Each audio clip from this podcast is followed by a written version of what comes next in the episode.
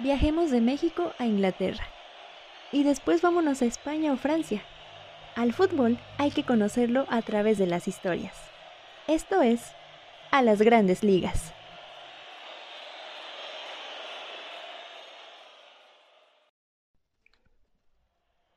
Hola, hola a todos. Los saludo con muchísimo gusto desde donde quiera que nos estén escuchando a través de este podcast. Buen día, buenas tardes, buenas noches, a la hora que ustedes nos quieran escuchar. Yo soy María Litzel y les doy la más cordial bienvenida a este podcast titulado A las grandes ligas, como ya lo escuchamos. Y bueno, también les doy la bienvenida a este primer capítulo en donde vamos a abordar la historia de uno de los clubes más famosos de Inglaterra, que ha sufrido muchísimas situaciones a lo largo de su historia. Ha sufrido de descensos, ha sufrido de ascensos. En sus primeros años fueron los más grandes de Gloria y obtuvieron muchísimos trofeos, así que bueno, el día de hoy vamos a hablar del Newcastle United, ubicado en Inglaterra. Así que nos vamos a, dirigir a este país y bueno, vamos a estar platicando con todos ustedes de este club de fútbol. Y antes de empezar, vamos a, a invitarlos a que nos sigan en las redes sociales. Ya como nos están escuchando, estamos en Spotify, estamos en distintas plataformas en las cuales pueden buscarnos a través de nuestra página de Facebook y escucharnos desde donde ustedes más quieran. Pero bueno, vamos a comenzar con esta historia, vamos a adentrarnos más al fútbol, pero a través de las historias, para que conozcamos eh, pues diversos equipos que hay en las grandes ligas precisamente.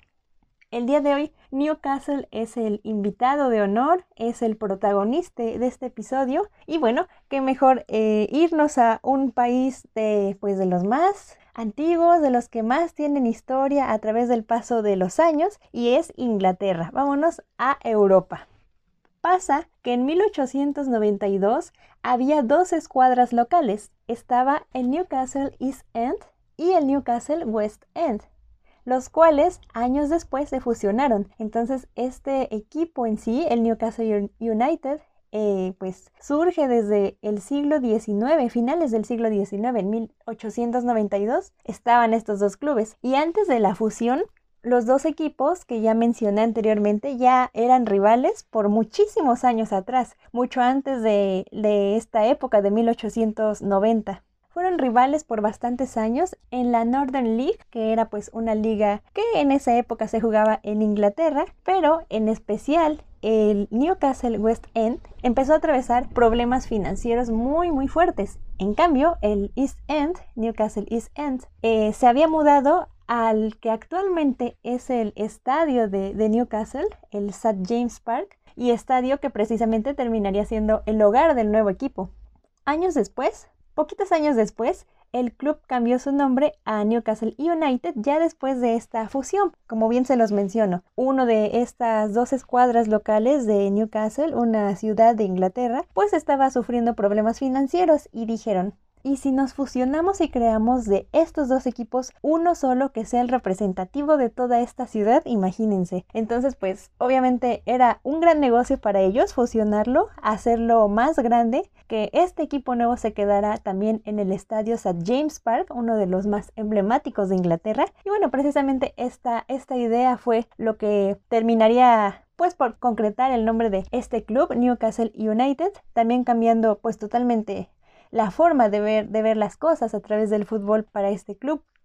Cambiaron de uniforme, antes, el color oficial, bueno, en esa época, ya más de 100 años. Para ser exactos, el Newcastle tiene 129 años aproximadamente desde esta fusión que surge. Y antes los colores oficiales eran rojo, pero bueno, ya lo conocemos actualmente y con el paso del tiempo ha sido así, a pesar de que han cambiado distintos diseños de los uniformes o han cambiado de marcas. Siempre hemos conocido al Newcastle United con su uniforme eh, a rayas blancas y negras. Y bueno, esto es lo que hace que se concrete un solo club, un, un solo equipo. Y bueno, además de que el West End era el que estaba atravesando los problemas financieros, ya que se habían fusionado y hecho un solo equipo, bueno, transfirieron a toda esa gente y algunos de los jugadores al nuevo club para que tampoco se quedaran sin trabajo. Este en sí es el origen de este club tan famoso de Inglaterra. Y ya oficialmente el cambio de nombre fue aceptado por la Asociación de Fútbol Inglés el 22 de diciembre de 1892. Pero el club no fue legalmente constituido como Newcastle United Football Club CO. Solamente se queda como Newcastle United Football Club en inglés y bueno, nosotros lo conocemos como Club Newcastle en español. Ya para pues el nuevo siglo 1903-1904, siglo XX, el club construyó un equipo muy prometedor de jugadores, ya después de pues todo este papeleo que se tenía que hacer, que la fusión de los dos equipos, ya la manera más concreta de tener un equipo pues más trabajado y todo esto, pasó a dominar el fútbol inglés durante casi una década el equipo conocido por su juego artístico, combinando mucho trabajo en equipo, era una manera de jugar muy rápida y a paso corto. Entonces esto era lo que caracterizaba mucho a Newcastle en esa época, 1903-1904, y comenzaron a comprar muchos jugadores talentosos, especialmente de Escocia, bueno, eh, todas esas esos lugares cercanos a Inglaterra, y a partir de ahí tuvieron un escuadrón para rivalizar con toda Inglaterra precisamente. En esa época, en la de 1903, 1904, 1905 también, contrataron a jugadores emblemáticos como Colin Bates, J.K. Rutherford, Jimmy Lawrence y bueno, así Newcastle contaba con un equipo de nuevos talentos internacionales. Entonces ya se estaban dando a conocer en toda Inglaterra a pesar de esto que les menciono, que pues sufre la fusión y bueno, fue una muy buena decisión porque es un club lleno de historia y lleno de tradición para este país y bueno, muy conocido por distintos lugares de todo el mundo.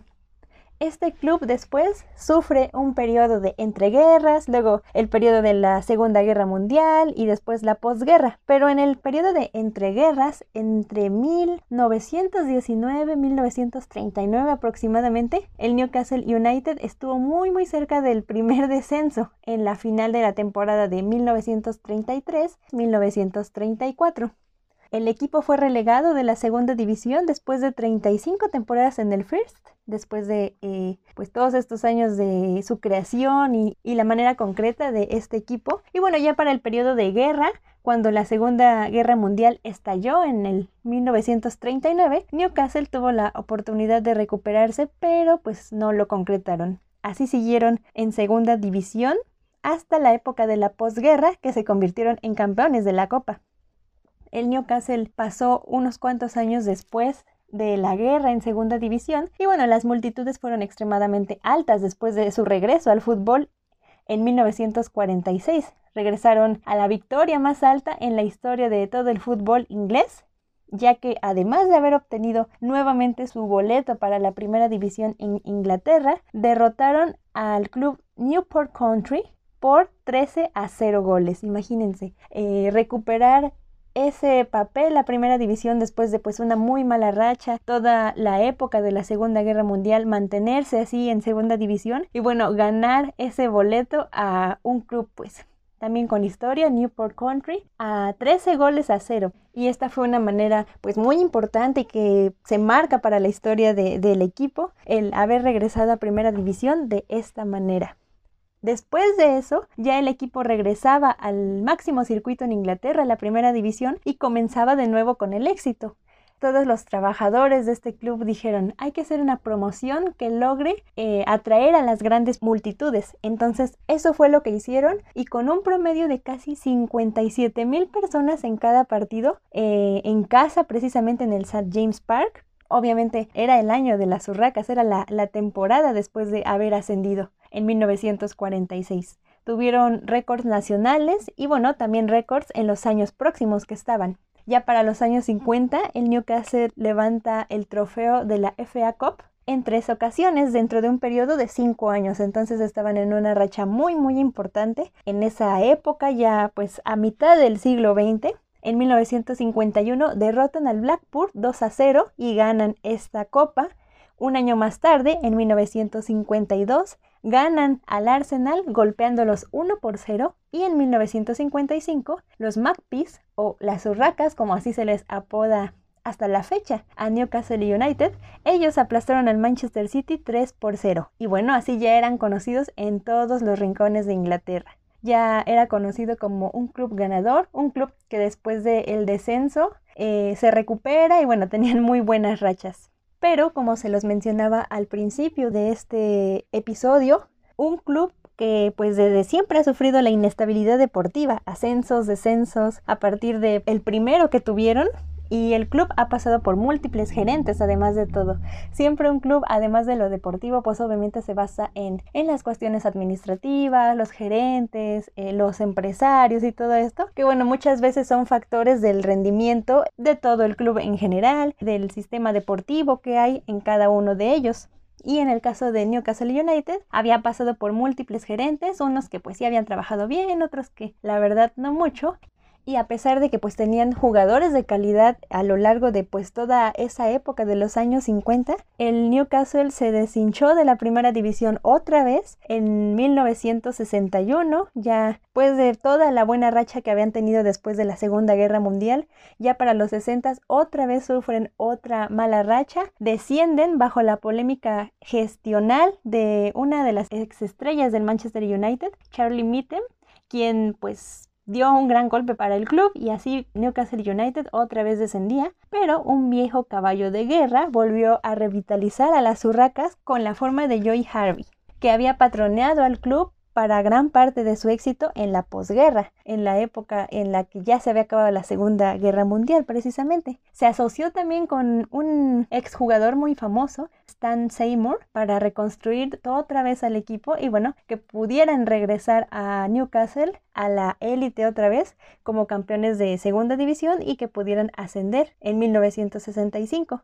Así estuvieron esta época y así también tuvieron muchos altibajos durante todos estos años. Y bueno, para la década ya de los 80, Newcastle consolidó otra vez su lugar en la División 1, pero luego un periodo de venta de sus mejores jugadores en esa época, Bradley a Liverpool, Gladed y Gaza ambos a Tottenham, todo esto sacudió al club y condujo a una agitación pues de los partidarios, al igual que una guerra de acciones para el control de la sala de juntas, para que tuvieran el control en esta situación interna de, que muchas veces pues se vive dentro de los clubes de fútbol y muchas otras situaciones que vivió Newcastle tanto en el ámbito deportivo como de negocios, administrativos, en la parte interna.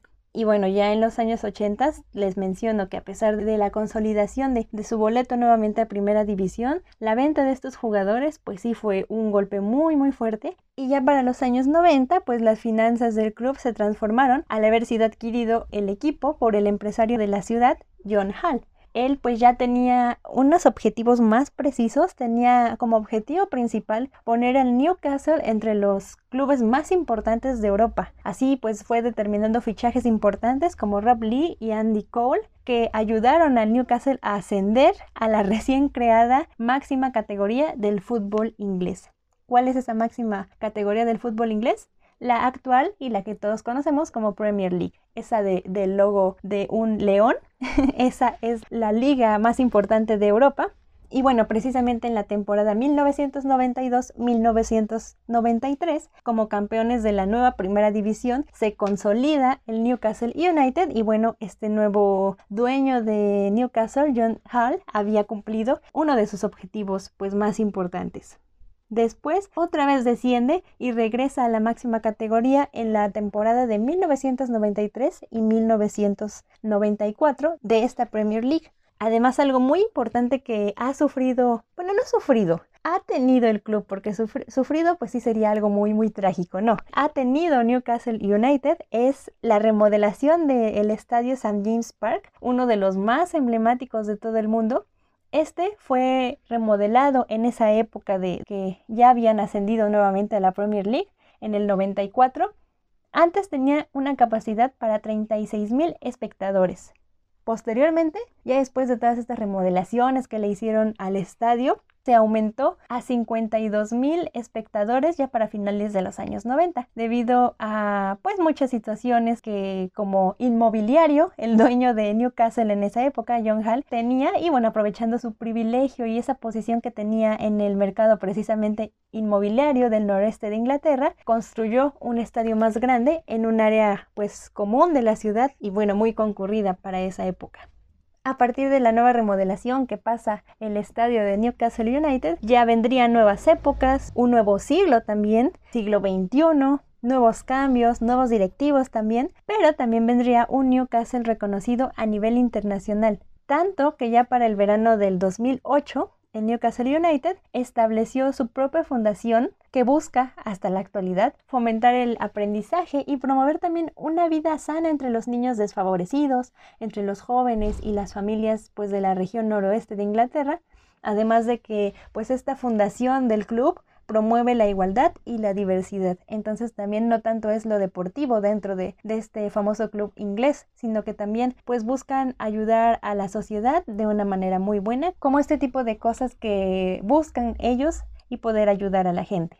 Siempre resaltando también su tan característico uniforme a rayas blancas y negras, se los mencionaba casi al inicio de, de este podcast. Las urracas han sabido siempre ganarse el corazón de sus fieles aficionados, a pesar de Uy, tantas altas y bajas, ya cuántas situaciones de descenso les mencioné a lo largo de esta historia, como tres o cuatro de su historia, porque me faltan más, pero bueno, les he mencionado como que las más relevantes en esas épocas, las más importantes, y a pesar de todo esto, el club siempre ha sabido mantener a sus seguidores pues muy fieles a ellos sobre todo. Y bueno, es como sucede en todos los clubes del mundo, a pesar de que tu equipo favorito sufra un descenso, si eres aficionado de verdad de corazón, pues vas a estar ahí apoyándolo en, los malos, en los buenos momentos. Y bueno, así pasa precisamente con, con los fans de Newcastle. El Newcastle United también ha tenido en toda su historia, en sus aproximadamente 129 años de historia, solamente ha tenido un total de 32 entrenadores de fútbol. Es algo que a lo mejor muchos diríamos, es poquito, ¿no? Son, es una cantidad muy poquita de, pues, de entrenadores que han tenido a lo largo de su historia, a pesar de tantos años ya de tradición que tiene este club. Pero es porque, pues, muchos se han mantenido por un largo un largo periodo de tiempo, muchos entrenadores se han ido y han regresado así en temporadas saltadas y es precisamente que pues en total tienen 32 entrenadores de fútbol en lo que va de su historia. El primer entrenador que dirigió al equipo fue un exjugador escocés llamado Andy Cunningham, quien desde 1930 hasta 1935 estuvo antes llegó a jugar con el club en un corto periodo de tiempo que abarcó de 1928 a 1931, pero años después eh, puso fin a su carrera como futbolista y precisamente decidió dedicarse más como a la dirección deportiva, a la dirección técnica. Y bueno, por eso se consolida como el primer entrenador ya de manera más oficial que dirigió a Newcastle United.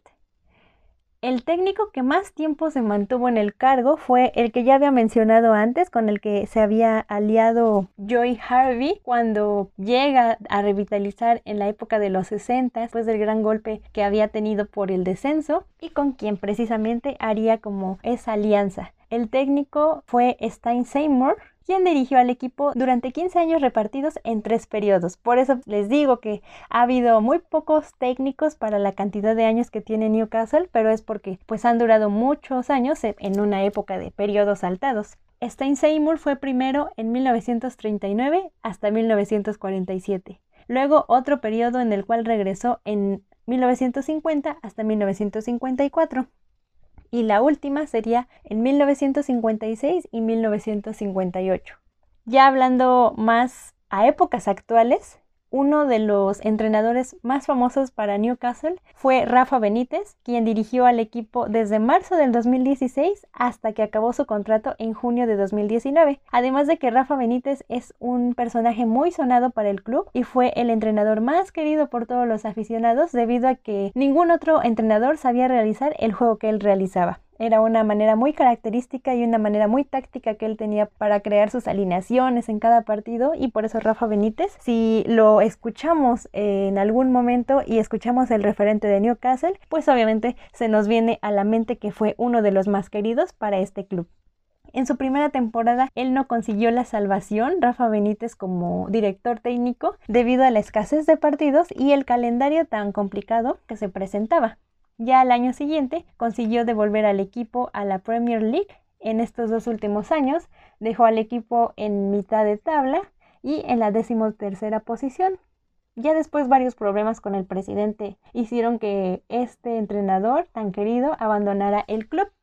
Y bueno, Así, a pesar de que ya han pasado muchísimos años de no poder ganar un título, de hecho está en muchos informes, en muchas notas periodísticas, donde hacen recopilaciones de clubes más famosos del mundo que han tenido una muy mala racha pues en muchísimos años y que no han logrado conseguir como tal un título pues grande para sus ligas un reconocimiento. Y a pesar de que precisamente Newcastle no ha podido ganar en muchos años un título, ha ganado torneos importantes y ha obtenido copas importantes también, como la Copa Europea de Ferias. Eso fue en el año de 1969, pero es un, un logro importante para la historia de este club.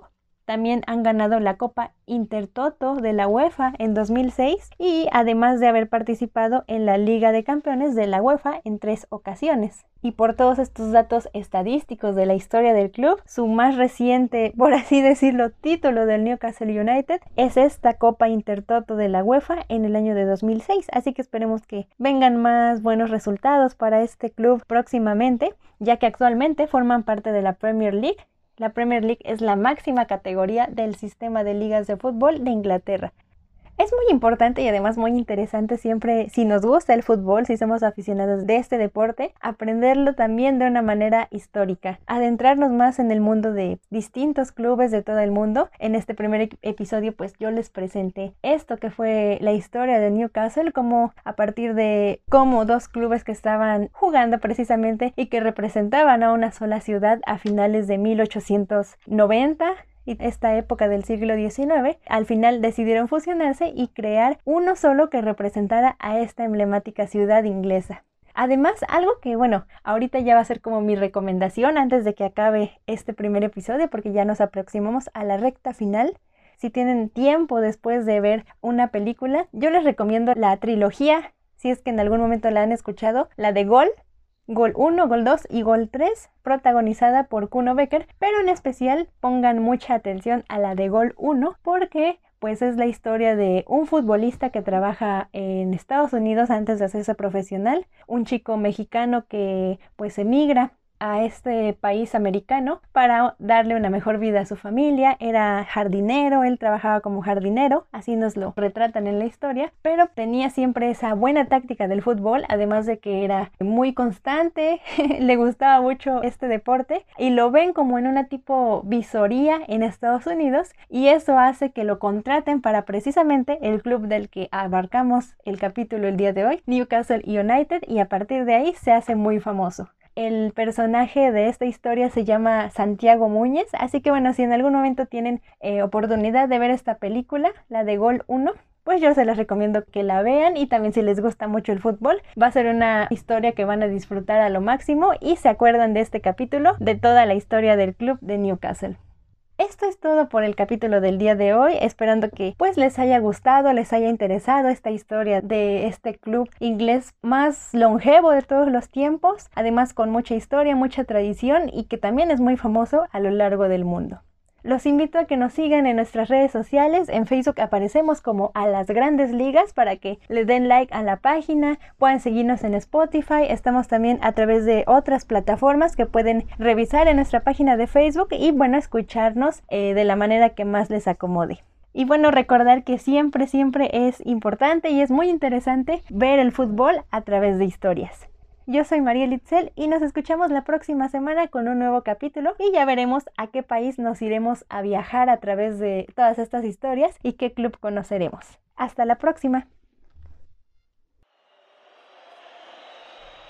Nos escuchamos la próxima semana para viajar a otro lugar y conocer un nuevo club. A las grandes ligas.